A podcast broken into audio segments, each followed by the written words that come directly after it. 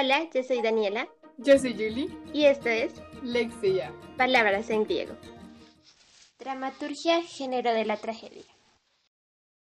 El capítulo de hoy creo que es muy interesante porque yo no sé si Dani recuerda que en el primer live que hicimos de Lexia, alguien pidió que hiciéramos un capítulo de, de tragedia griega. bueno, para ti, en este capítulo no vamos a hablar específicamente, no vamos a hablar solo de la tragedia griega, sino del género de la tragedia, características de la tragedia, su historia, desarrollo, su paso por la modernidad y finalmente términos, partes estructurales y finalmente recepción, adaptación y más que todo trascendencia. Para comenzar, habría que empezar, creo yo, definiendo tragedia. Sin embargo, es muy difícil definir la tragedia. Creo que todos tenemos nociones muy diferentes de lo que es, es muy difícil llegar a una conclusión porque muchas personas la toman como una conclusión específica y luego llega un montón de críticos a decirle que esa definición está mal. Así que la definición que voy a dar es mi interpretación de la definición de tragedia, pero creo que es una manera mucho más sencilla de entenderlo. Y creo que deberíamos empezar a mirar la tragedia como la encarnación de una dicotomía. Entonces, como si fuese casi que una contradicción lógica. Imagínense como deber X se enfrenta a deber no X. Como debes hacer esto y eso se enfrenta al hecho de que no debes hacer esto. Entonces, ¿qué hacemos cuando tenemos una contradicción lógica como estas? Pues no hay algo correcto donde ir. Como que si intentas hacer lo correcto, en realidad vas a estar incumpliendo con lo otro. Así que esta visión de una situación irresoluble es lo que causa la tragedia y eso es lo que llamamos trágico. Esta dicotomía también se puede ver, por ejemplo, en la pugna entre dos fuerzas. Así como a veces tenemos deber versus otro deber, también muchas veces tenemos un deseo versus un deber. Puede parecer que colocar el deseo versus la obligación no es una, un conflicto irresoluble porque dirías que la obligación gana. Sin embargo, muchas veces ese deseo lo que está es siendo motivado por una obligación implícita o una obligación que no todo el mundo conoce. Y ya más adelante yo creo que eso se clarifica con algunos ejemplos. Aristóteles, en la poética, habla de la tragedia como el género más elevado de todos. Y en primer lugar, porque dice que al ser parte de una obra dramática, los eventos y los personajes son mostrados de manera directa al espectador. No hay necesidad de un narrador como en el género narrativo que intermedie las acciones entre los personajes y el espectador. digamos que podemos decir esto también de la comedia o en general de cualquier o del género dramático, pero pues esto es lo que la conclusión a la que llega Aristóteles en la poética. Además, en segundo lugar, la tragedia buscaba mostrar personajes elevados para que a la hora de hacer caer a estos personajes o de que esos personajes fallaran o que esos personajes sufrieran, el espectador aprendiera de esas acciones y sucediera la catarsis. La catarsis se define como la purificación una purificación emocional, mental y espiritual que el espectador experimenta casi siempre por medio de dos sentimientos principales, la piedad o el temor. Entonces, cuando se tiene piedad o temor a estas situaciones que las tragedias están mostrando, se genera la catarsis. Es como si de alguna manera el espectador se pudiera ver reflejado o identificado en el curso de las acciones. Él mismo siente que experimenta lo que sucede y luego, cuando se acaba la función y se da cuenta de que en realidad no le sucedió nada a él, eh, es como si volviera a la vida sintiendo que tiene una segunda oportunidad. Aunque en realidad nunca gastó su primera oportunidad, pero es como si sintiera que él hubiese vivido lo que sucedió en la tragedia. Puede decidir si quiere hacer las cosas como las hizo el personaje y acabar en una tragedia, o si quiere remediar esas acciones y no cometer los mismos errores que hicieron estos personajes.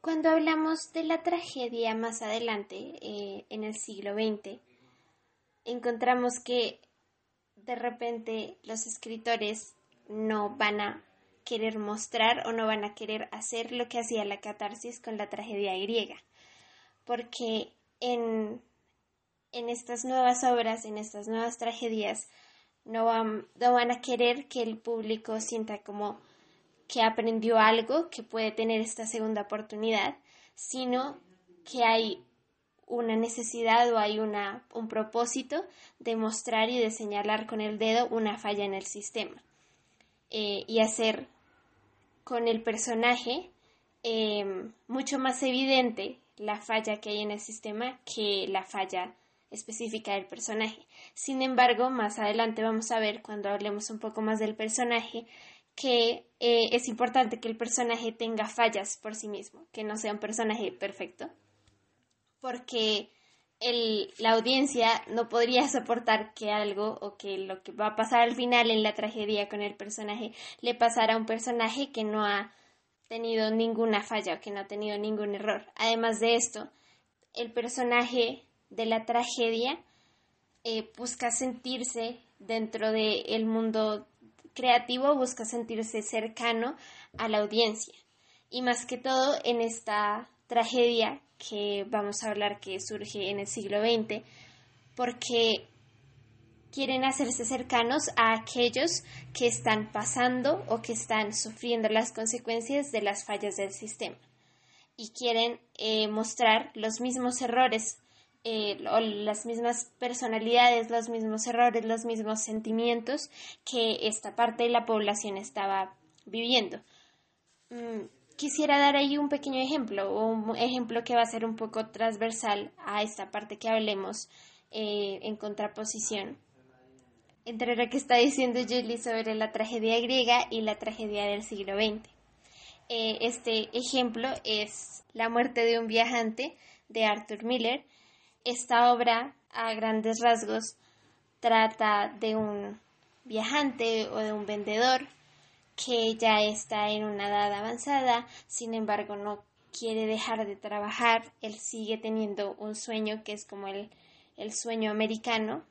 Tiene o se lamenta mucho por algunas cosas que no hizo en el pasado o que eh, otras personas hicieron y por eso se volvieron ricas, por ejemplo. Eh, este es como el perfil de él. Él quiere y aún piensa que puede alcanzar ese sueño americano. Y resulta que esta obra que hace Arthur Miller va a apuntar a hacer una crítica fuerte o va a apuntar con el dedo eh, de su personaje esta falla del sistema que corresponde a el sueño americano, como lo conocemos incluso hoy en día, eh, al querer alcanzarlo o al cómo lo venden, versus la realidad que no le brinda en ese momento específicamente muchas eh, oportunidades, especialmente a una persona como el personaje principal, que es de una edad ya avanzada, que es una persona que ha trabajado toda su vida, sin embargo nunca le han dado la, o nunca se ha dado la oportunidad que él siempre ha creído que va a llegar. Dos cosas importantes en las que podemos ver una similitud entre la tragedia del siglo XX y la tragedia clásica y una diferencia entre estos dos. Comenzando por la similitud, el error trágico, Dani lo mencionó, los personajes no son seres perfectos, sino que cometen un error. Y en la tragedia clásica, es un error, digamos, trágico, que Aristóteles lo llama amartía.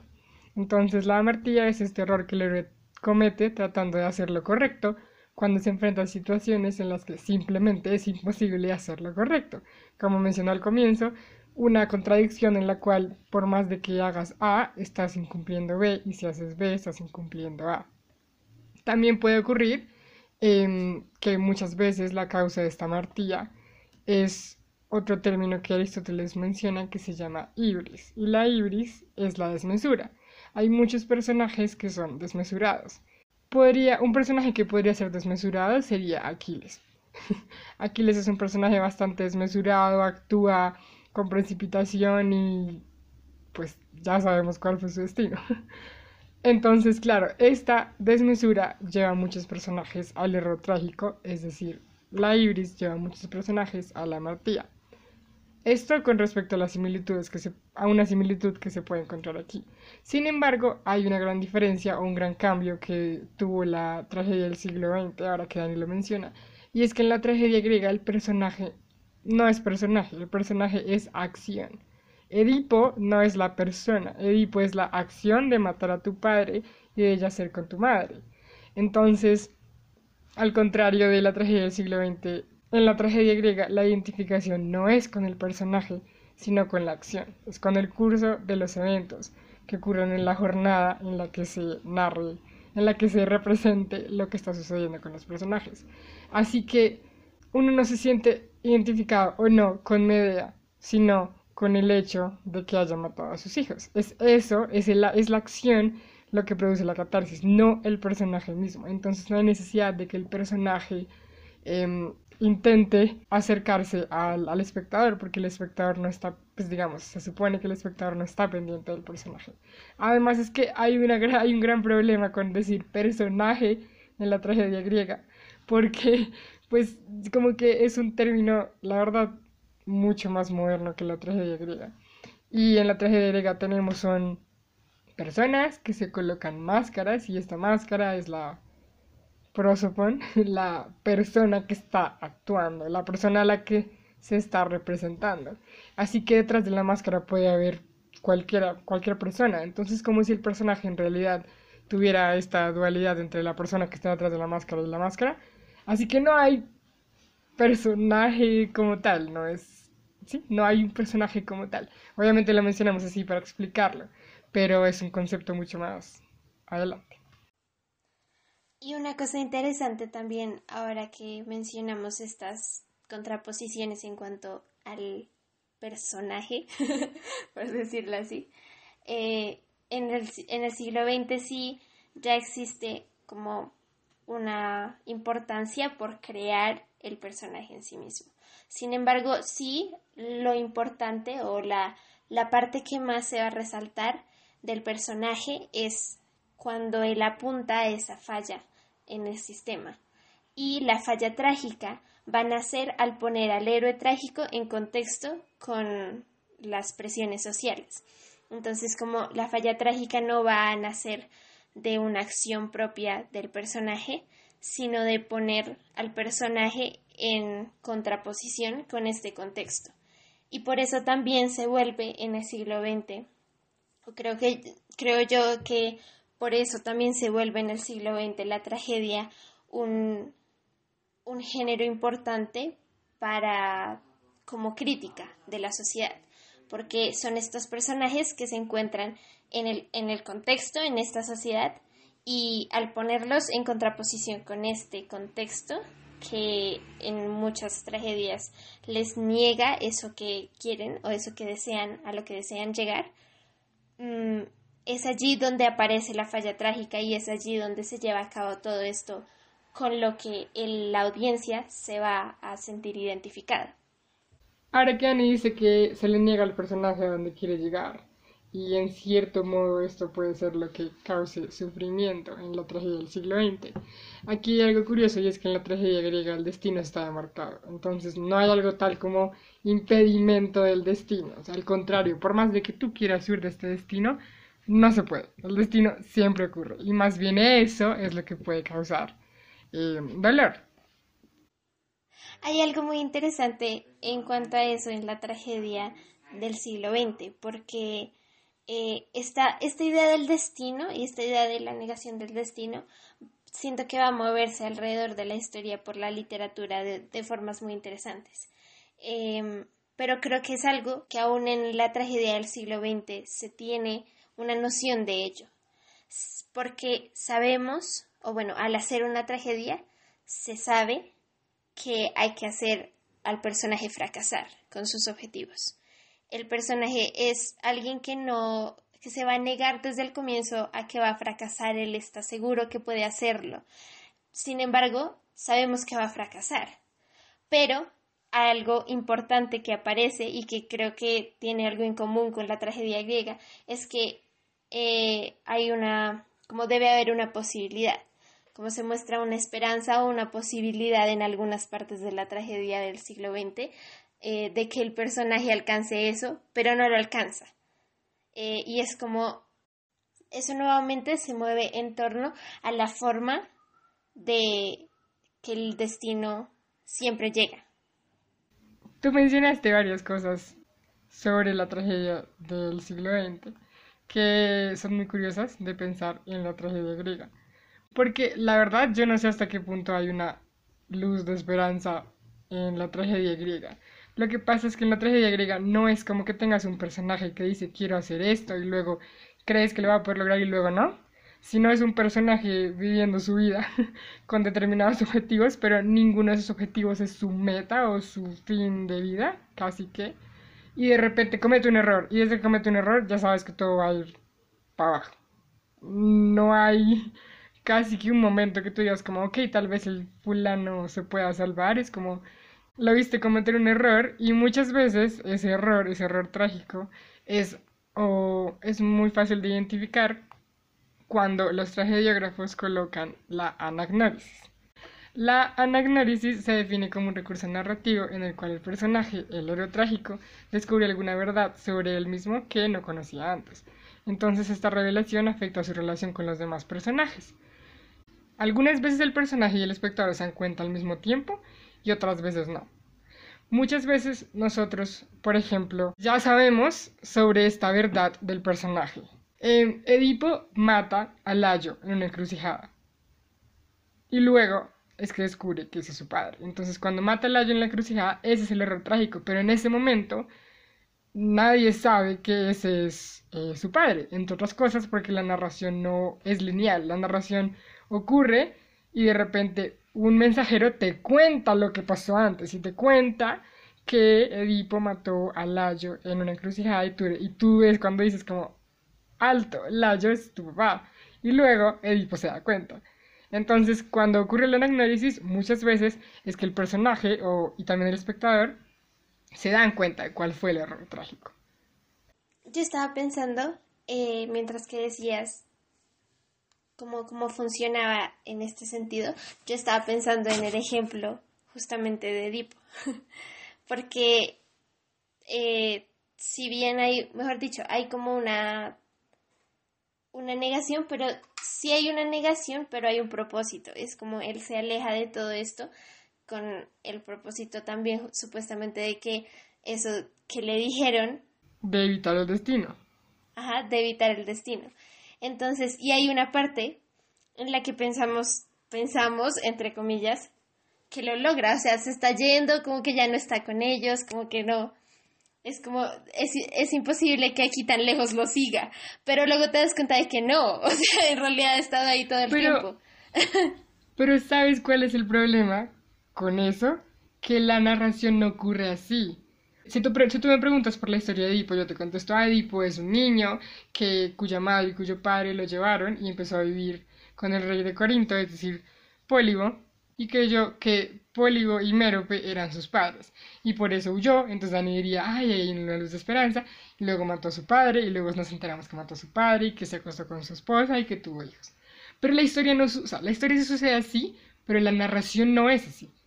La historia escrita, la, lo que está escrito cuando tú le lees, comienza con un Edipo que va caminando, mata a Layo, pero nadie sabe qué es Layo, luego sigue todas estas cosas que nosotros conocemos de ay, él vivió en Corinto, ay, él, su padre era póligo, ay, él huyó por esto, nos las cuentan por allá lejos un mensajero.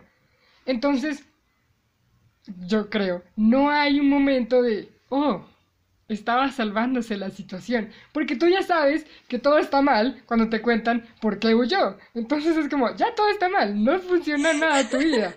Cuando te cuentan sobre la huida, la huida de Edipo, tú dices como, no te sirvió para nada. Intentaste huir tu destino y en realidad no te funcionó. Tú no dices, oh sí, qué bien, estaba huyendo, casi lo logra. No, pero porque la narración no está escrita así.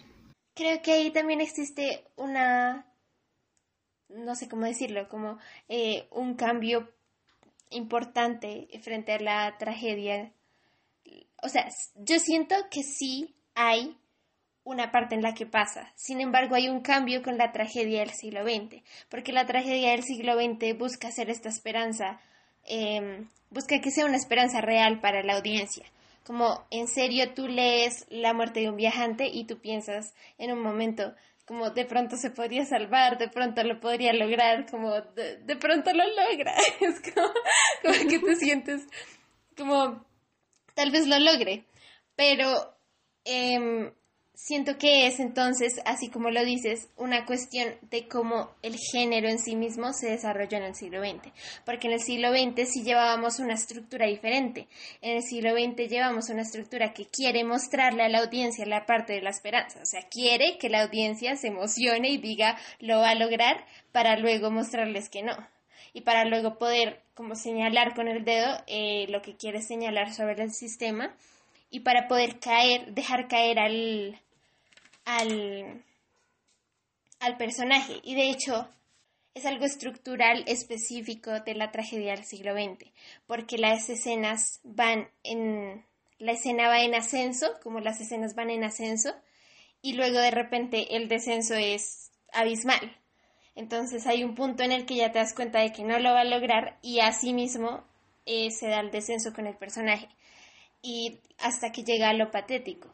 Y creo que tal vez más adelante, tal vez más adelante hable más ampliamente de esta parte, pero la tragedia del siglo XX juega mucho y es para ella muy importante este equilibrio entre lo trágico y lo patético. Dos elementos aquí importantes. El primero, hablar sobre ese momento de cambio que dice Dani, y el segundo, hablar sobre las partes estructurales de la tragedia clásica. Con respecto al primero, Dani habla de que hay un punto culmen en el cual, en la estructura de la tragedia del siglo XX, todo va bien, tuviste una luz de esperanza y luego cae. Ese punto yo creo que el paralelo sería, aunque no es exactamente igual, la peripecia en la tragedia. La peripecia se define como ese momento de cambio, es el giro de fortuna, de alguna manera lo podríamos entender como el clímax. Entonces, en la peripecia todo se revela, se descubre alguna verdad del personaje, la anagnórisis, y con esto se descubre el error trágico que él cometió, es decir, la martilla.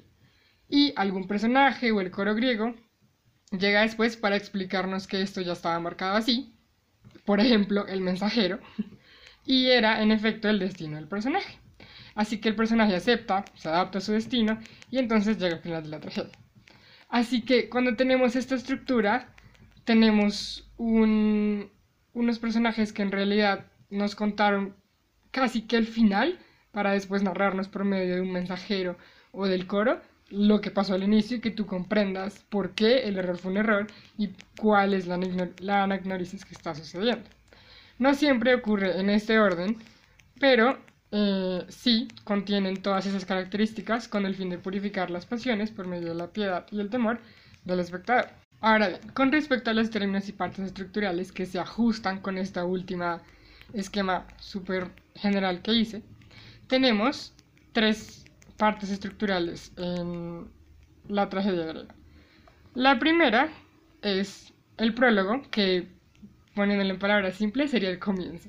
Entonces el prólogo es recitado normalmente por un autor y precede la entrada del personaje del coro. Este prólogo puede estructurarse como diálogo o podría estar dividido también en escenas, y lo que hace es poner en antecedentes al público sobre la parte del mito o leyenda dramatizada. Casi todas las tragedias griegas provienen o juegan con un linaje y con un mito ya creado. este prólogo eh, sitúa o ayuda al público a entender el tiempo, el lugar de la acción y crea básicamente el clima de la tragedia. Luego sigue el parodos. El parodos vamos a ponerlo en palabras simples, sería como el planteamiento. Entonces en el parados el coro empieza cantando, precedido por el corifeo, que es como el líder del coro, y un flautista, o en general música. Esto es una, una leyenda, una convención de la tragedia griega, y es que en el teatro griego el coro entra por la derecha, indicando que procede de la ciudad, o entra por la izquierda, indicando que es extranjero. Y es súper importante si el coro es extranjero o es del pueblo, porque también podríamos preguntarnos cómo será que el coro en la tragedia es la representación del pueblo ateniense. Por ejemplo, si entra por la derecha, es como si nos quisieran decir que todo lo que es el coro es lo que deberíamos creer nosotros como atenienses.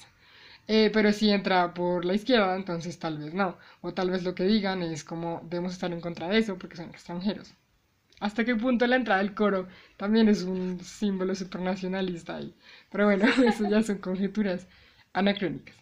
Luego continúa el episodio, eh, que es palabras simples el desarrollo, y lo que hace es que designa la parte del drama entre dos entradas del coro. Entonces, el coro habla luego está el drama, ese es el episodio, y luego viene otro coro. En este momento lo que hacen es que están las conversaciones o el diálogo entre los personajes, o un personaje y el coro, o un corifeo, el corifeo y algún personaje. Es básicamente el núcleo de la acción dramática y en ello se produce el conflicto o, en griego, el agón, que es esencial pues para que pueda existir el drama trágico. Y de ahí que, eso es un dato curioso, los que interpretan un papel en este momento se llaman agonista, agonistas, es decir, los que luchan. De casi acabando está el estásimo, que es en palabras simples el nudo, y son unos cantos entonados por el coro que van comentando los distintos episodios. Así que el coro expresa ciertos criterios, ideas, juicios sobre las acciones y sobre los personajes. Entonces el coro dice como este personaje está actuando mal, este personaje va a caer, este personaje ta ta ta. Todas estas cosas son las que nos hacen preguntarnos como será que esto es lo que deberíamos pensar como pueblo ateniense o no. Y son estos estásimos son entre actos que cumplen una función importante porque son pausas destinadas a la meditación y al descanso que permiten que el espectador vaya asimilando qué es lo que acaba de ocurrir y asimilando el drama. Y finalmente llega el éxodo, que es el final, y es el desfile final del coro. Eh, su ejecución puede variar. A veces el corifeo recita unos versos finales mientras el coro sale en silencio del teatro. O bien, los últimos versos están a, a cargo de un personaje que dice puede ser una lección aprendida. O del coro solamente dialogando con ese protagonista. Casi siempre se reserva en la última estrofa para cantar al unísono y algunas veces se da em, como en forma sentenciosa una síntesis o un resumen de cuál era el sentido de la tragedia. La tragedia del siglo XX eh, muestra, como mucha de la literatura que surge ya más adelante, una revelación contra muchas de las estéticas y estructuras que venían desde la antigüedad. Entonces vemos que en esta tragedia del siglo XX lo importante es esto que mencionaba sobre que las escenas van en ascenso y luego hay un descenso eh, importante. Eh, este ascenso, como lo hace, por ejemplo, Arthur Miller, que es el autor de La muerte de un viajante. Él lo que hace es, por medio de eh, cierto número de actos, va poniendo y va, va sumando a las escenas de la historia en sí misma, escenas de retrospección en la vida del personaje, en las cuales tú te das cuenta algunas de las fallas y errores que ha tenido. Em, y así, cuando llega al punto de patetismo, es donde tú te das cuenta que, o bueno, lo que se denomina como lo patético en la obra es cuando el personaje, o te das cuenta que el personaje no tiene en realidad las capacidades para vencer. Como que ha tenido, o siempre lo que creíamos de él, eh, o lo que veníamos pensando que iba a ser eh, su salvación como ese punto de esperanza, en realidad no ha tenido las posibilidades o no ha tenido las capacidades que creíamos que tenía para vencer, que es, eh, por ejemplo, en la muerte de un viajante lo que pasa con Willy Loman, que es el personaje principal. Nosotros creemos todo el tiempo, según lo que él dice, que es una persona eh, muy querida por la gente, que allá donde va a vender todos lo acogen, porque es lo que él le contaba a sus hijos, es lo que vemos eh, que le cuenta a todo el mundo, que se regocija por ser esa persona. Sin embargo, a lo largo de la obra nos damos cuenta no solamente de otros errores, sino principalmente de que eso que pensábamos de Willy Loman no es exactamente lo que él ha logrado ser. Y vemos que al final incluso se ve nuevamente eh, como él no era aquello que creía que era. Y cuando él se da cuenta de todo esto es cuando se da eh, como el punto más bajo del personaje donde ya se va a dar el desenlace y el fracaso del personaje en la tragedia. También es importante para la tragedia del siglo XX, así como va subiendo, es, así como se va elevando la escena, eh, es importante para la tragedia del siglo XX elevar la tensión. Y esto lo hace en, cuando hablamos de forma escrita, lo hace el autor con una serie de imágenes que nos muestra tanto en estas retrospecciones como en las, en las mismas escenas que consideramos como el presente. estas imágenes, y de hecho esto es algo que se toma mucho de eh, la visión aristotélica de la tragedia, que es eh, donde nada es accesorio. Hay unas imágenes en donde nada es accesorio y todo lo que pone el autor, tanto en las acotaciones como en lo que hablan los personajes, es importante para crear en la audiencia y para crear en el lector esa sensación de que va aumentando la tensión frente, eh, no solamente entre los personajes, sino la tensión frente a si el personaje va a lograr lo que se ha propuesto. Hay algo muy importante que hace Arthur Miller en su tragedia y es que pone al final de su obra un requiem en el cual el personaje ya está muerto y vemos como el entierro de Willy Loman donde están sus dos hijos, la esposa, y vemos que están eh, uno de los amigos de la familia, uno de los amigos de él. Eh, y vemos que nadie más va al entierro de él. Y él toda la vida se, pues era, había estado muy orgulloso de ser una persona muy querida por la gente. Así que la esposa y uno de los hijos se sienten en ese momento en el, en el requiem, se sienten como em, preguntándose sobre dónde están todas esas personas que se supone querían a Willy Loman. Y esta parte es muy importante como en la estructura de la tragedia que propone que se propone en el siglo XX, pero que propone específicamente Arthur Miller, porque allí nos damos cuenta cómo es la trascendencia o cómo va a funcionar lo que queda también para eh, lo que queda en la audiencia sobre la tragedia, porque se pueden dividir como en dos grupos. Eh, algunos podrían ser como la esposa y el hijo que siguen pensando que, el, que, el, Willy Loman siempre estuvo bien, que Willy Loman eh, no, mejor dicho, él hizo lo que tenía que hacer, que a pesar de sus fallas él, él quería seguir eh, luchando por sus metas y que la, la culpa de esto la tiene en realidad todo el sistema y no la persona o no la tiene él. Eh, o pueden tomar el otro lugar, que es el de Billy, que es uno de sus hijos, que él reconoce o sabe de las sabe completamente y reconoce las fallas de su padre. Y entonces él opta por decir no, él tenía errores y él no tenía las capacidades para vencer. Y eso que él quería no era lo correcto. Y creo que ahí en lo que, bueno, existen estos dos lados por los cuales la audiencia al final podría irse. Sin embargo, creo que en el lado de Billy es donde se muestra más que todo la crítica que se va a presentar en la tragedia del siglo XX. Porque allí es donde en este ejemplo específico de la muerte de un viajante, es en Billy donde reside la crítica más fuerte frente a el sueño americano. Entonces es en él donde es ese el personaje que va a decir yo no voy a seguir este sueño porque miren que es algo imposible de alcanzar y que es algo que no deberíamos seguir. Es en él donde reside esa decisión. Sin embargo, es interesante que aún así Arthur Miller nos muestre los dos, las dos facetas. Y podemos llegar a decir que en la audiencia también, o como lectores, algunos nos podríamos ir por optar por la opción de decir eh, que, él, que él siempre estuvo bien y que al final lo que estaba mal era completamente eh, el sistema. Eso se vuelve muy curioso, creo yo, cuando lo miras. Un punto súper último con respecto a esto del final en la tragedia griega, porque estaba buscando el final de Edipo Rey, lo encontré. y Dani dice como en este momento final em, de la tragedia de Arthur en la que tenemos unos personajes reflexionando sobre el protagonista y también el espectador decidiendo por qué postura irse, digamos.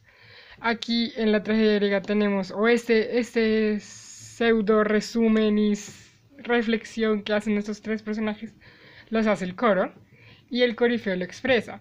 Pero aquí lo importante es, como dijimos, que se supone que la tragedia al final genera la catarsis en el espectador no es como que el espectador decida sobre dos casos, qué es lo que él entendió, sino al espectador le, llegó la lección. Y si no la entendiste, el corifeo te la va a super explicar. es súper corto y, la quiero leer, el final de Edipo Rey. Y el corifeo dice, Oh, habitantes de mi patria Tebas, mirad, he aquí a Edipo, el que solucionó los famosos enigmas y fue hombre poderosísimo, aquel al que los ciudadanos miraban con envidia por su destino en qué cúmulo de terribles desgracias ha venido a parar. De modo que ningún mortal puede considerar a nadie feliz con la mira puesta en el último día, hasta que llegue al término de su vida sin haber sufrido nada doloroso. Como que hizo el resumen de Edipo, como Edipo hizo esto, hizo esto, hizo esto, la gente lo veía así, pero ahora es como, ahora viene la reflexión para tu vida. La, o sea, no puedes decir que alguien vivió feliz hasta que lo veas que se murió y ahí se digas como, ok, sí, su vida fue feliz no nada. Eso es lo que nos está enseñando el corifeo, digamos, de Edipo Rey en este, en este momento. Y siento que es un final diferente, pero se nota un cambio en el de, un, que será avance en el de la tragedia del siglo XX. Y aún así, como al final lo que importa o lo que muestra la tragedia al final em, es algo que aún cabe a la reflexión y como a la, al debate de la, del, de la audiencia o del lector. Es como no es algo, como decías tú en la tragedia griega, que nos dicen aquí como esto fue lo que aprendimos hoy, sino que tiene estos dos lados en los personajes, tiene estas dos formas por las cuales se podría ir la audiencia y aún así quedan muchas más formas de verlo. Es como miren lo que pasó y así terminó y esto es lo último que dice la esposa de Willy. Entonces, em, no hay una forma o el autor ya en el siglo XX no te dice la forma en la que es interpretar la historia, sino presenta casi que las, o sea, presenta los hechos de la historia y no, mejor dicho, no acude a, tu, a lo que tú vayas a reflexionar, sino simplemente lo deja allí para que tú lo cojas como debas cogerlo. Y es, es, no sé, es como, siento que eso hoy en día, o lo que nos dejó, lo que ya eh, llevó la tragedia del siglo XX, es algo que se utiliza mucho ya hoy en día en todas las historias, como hay algo, hay ciertas características y hay ciertas cosas que ya aparecen eh, en la tragedia del siglo XX que van a marcar mucho, la, yo creo que la literatura en general, de ahí en adelante. Creo que ya viendo como este recorrido y estas contraposiciones que se daban entre la tragedia griega y cómo se fue dando la tragedia en el siglo XX, podemos ver que hay muchas cosas que han que hay muchas cosas que han perdurado y que se han quedado en la historia de la literatura. De la tragedia griega hay cosas que han cambiado hasta la tragedia del siglo XX y hay cosas que eh, se han vuelto ya casi que fundantes para algunos de los géneros. Con respecto a esta recepción, adaptación y apropiación y el paso del tiempo cuando miramos acerca de la tragedia, yo sinceramente creo y defiendo que que la tragedia griega o que la tragedia ha sido un género que ha perdurado, ha perdurado de una manera increíble. Sí vimos muchas cosas que han cambiado, pero yo siento que la tragedia griega en su núcleo dio paso a muchas reflexiones y a muchas cosas que se ven en la tragedia del siglo XX y también que se ven en la literatura, como dijo Dani. Yo tengo aquí varios ejemplos, personalmente todos me gustan, tal vez no me los goce todos porque hay, muchos que son películas y no sé, pero creo que ver la película trágica duele. duele bastante. Así que no voy a decir que me lo goce, pero creo que la catarsis funciona a la perfección. Tengo dos ejemplos de Sófocles y dos ejemplos de Eurípides. Tengo Antígona de Sófocles, que creo que es bastante popular, eh, y no solo bastante popular, sino que eh, ha sido muy utilizada por la modernidad y por la contemporaneidad en las cosas que utiliza. Por ejemplo, eh, yo veo mucho de Antígona de Sófocles en la hojarasca de Gabriel García Márquez. Y uno pensaría como, ¿qué tiene que ver? Ni siquiera es una obra de teatro, es una novela. Pero comenzando por el hecho literal y explícito de que la hojarasca tiene un prólogo de Antígona, tenemos en la hojarasca como este tema de un médico que no era querido por los demás porque cometió determinado error y entonces la gente deseaba su muerte y cuando este se murió tenemos como esta decisión de si enterrarlo o no. Entonces Antígona tenía la decisión de enterrar a Polinices, su hermano, o no enterrar, o no enterrarlo. La ley de los dioses, es decir, el sentido que será ético de lo bueno, eh, decía que tenías que enterrar a los muertos. Pero su tío, Creonte, el rey de Tebas, dijo no van a enterrar a ese señor porque es un traidor. Tenemos lo mismo en la hojarasca. Tenemos un médico que murió y la gente no lo quiere, así que el pueblo, la polis, le dice no lo van a enterrar porque es un traidor, pero tenemos un padre, un abuelo, digamos, que se comprometió con él como si hubiese hecho un lazo de sangre y le dijo yo te voy a enterrar. Entonces tiene ese mismo dilema, ¿lo entierro o no lo entierro? Sin embargo, como Antígona, él la verdad lo entierra sin vacilar, aunque parece que es un dilema, ellos, Antígona, ni el, ni el señor coronel, de la hojarasca eh, vacilan en enterrarlo. Pero igual se ve esta dicotomía y creo que es muy claro encontrar la, la relación con Antígona. Y tenemos también, o voy a también dar por ejemplo, una película que se llama Los Caníbales, que se las recomiendo mucho, del director Cavani. Y en esta película, no, no quiero contar el final ni nada, pero la película se trata sobre una ciudad en la cual todos los días aparecen un montón de cadáveres en el suelo. El Estado, eh, mata un montón de gente todos los días y los cadáveres se quedan ahí en la calle. Nadie recoge los cadáveres, sino que nadie entierra los cadáveres. Es una calle, una sociedad en la que tú andas y todo el tiempo está todo el mundo. Pasas por el lado y hay un muerto y pasas el otro lado y también hay un muerto y son senderos de muertos que nadie entierra porque el Estado lo prohibió. No pueden enterrar los muertos que hay en la calle, porque son como la manera de decirles, ven, si ustedes obedecen al Estado, les va a pasar esto. Entonces no me los entierren porque es un recordatorio perpetuo de lo que les va a pasar si me desobedecen. Y bueno, no sabemos si tal vez habrá una Antígona por ahí que se atreva a enterrarlos. Pero es muy interesante la trama y es muy...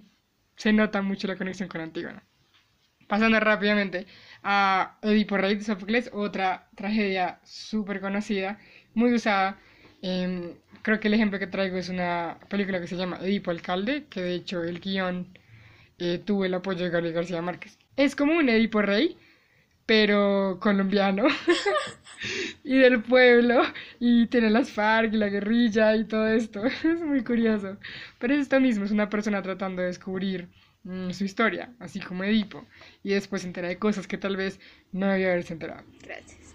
Y mis últimos dos ejemplos son Ifigenia ante los Tauros de Eurípides, con una película que se llama El sacrificio del ciervo sagrado, comenzando porque el título ya da una clara alusión a Ifigenia entre los Tauros. Ifigenia, cuando Agamenón, su padre, la iba a matar para poder ganar la guerra, se convirtió en un ciervo porque la diosa lo salvó, se la salvó, se convirtió en un ciervo y huyó.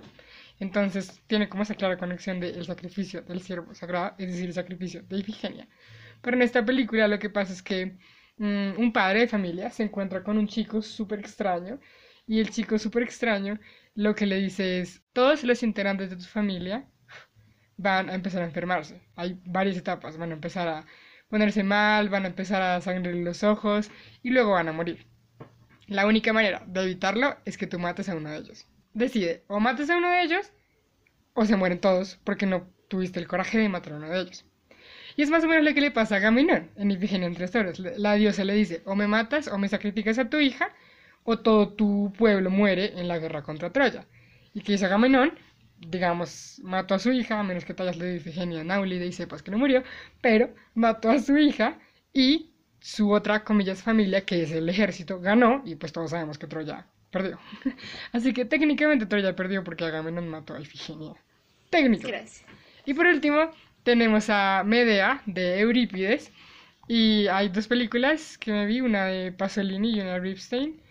Eh, la de Ripstein es muy graciosa porque es como eh, pero mexicana, entonces súper chistoso. Parece un chavo del 8, pero con Medea. Es una cosa loquísima, súper rara. Pero es muy buena. Básicamente todas, Media, sabemos la historia de Media, es una señora que su esposo la, sí, la engañó y ella como que su venganza es matar a sus hijos, porque ella dice como esa es la única manera de generarte el sufrimiento que necesito generarte. Así que mata a sus hijos. Pasa lo mismo en estas, en estas películas. Una mujer es engañada por su esposo y la querida señora mujer mata a sus hijos. Lo cual no es algo fácil de ver, así que si van a ver media, acompáñense de un adulto porque duele mucho. Bueno, creo que ya para finalizar tenemos una un cuestionamiento que queremos dejar en el aire sobre el género de la tragedia, que es si la tragedia aún existe o si ya está desaparecida. Creo que con, estas pocas cosas que hemos dicho podemos eh, dar algunas luces, dar algunos ejemplos.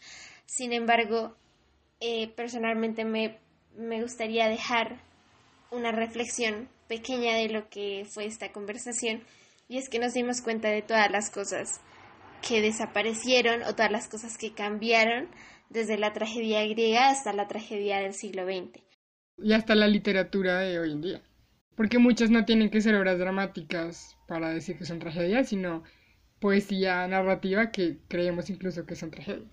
Sí, así que la pregunta más que todo, como más que la pregunta superficial de si aún existe la tragedia, eh, como género, como este género que nació hace tanto tiempo, eh, más que esa pregunta, creo que es una pregunta de hasta qué punto lo que conocemos por tragedia hoy en día eh, es tragedia o sería tragedia para todos aquellos que le dieron, le dieron nombre. Gracias por acompañarnos. Y esto fue Lexia. Palabras en griego. No olviden seguir leyendo.